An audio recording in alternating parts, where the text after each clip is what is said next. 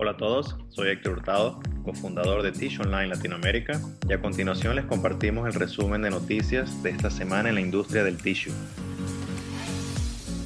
La primera noticia que queremos compartirles es el Talk Tissue o Hablemos de Tissue, la entrevista que tuvimos con Lucas López Lince, el vicepresidente de negocios de Grupo Familia, empresa ubicada en Colombia con operaciones de manufactura en ocho países.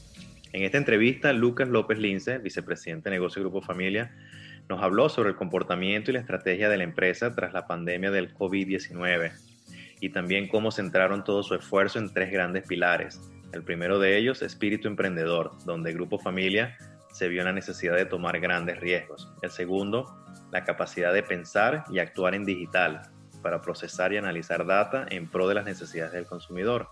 Y el tercer pilar fue el mantener el propósito de la empresa, siendo capaces de tomar decisiones que ayudarán a la sociedad. Los invitamos a que nos visiten en tishonlinelatinoamerica.com para que vean esta entrevista que tuvimos con Lucas López Lince, vicepresidente de negocios de Grupo Familia.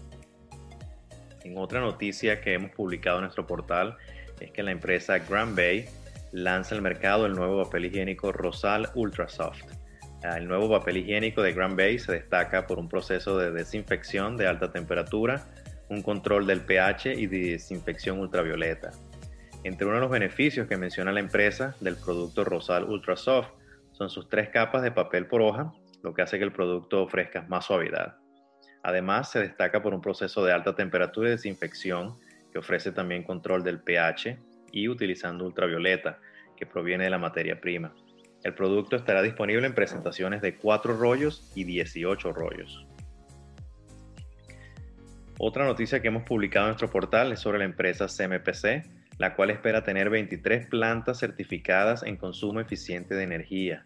La CMPC dio a conocer sus avances y objetivos para cumplir con la nueva regulación y entre ellas lograr que al final del año alrededor de 23 de sus plantas en las tres unidades de negocio de la empresa, pues son celulosa, la madera y biopacking y Softies, que es relacionada a la industria del tissue, estén certificadas en consumo eficiente de energía.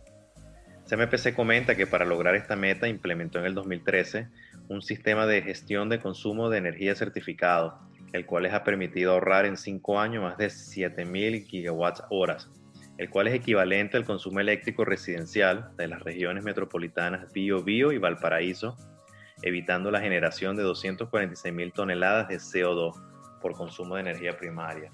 Y también trayéndoles un ahorro de 100 mil millones en compras de distintos energéticos. Este es el resumen de las noticias ah, publicadas esta semana en nuestro portal de Tish Online Latinoamérica. Los esperamos en la siguiente edición. Gracias.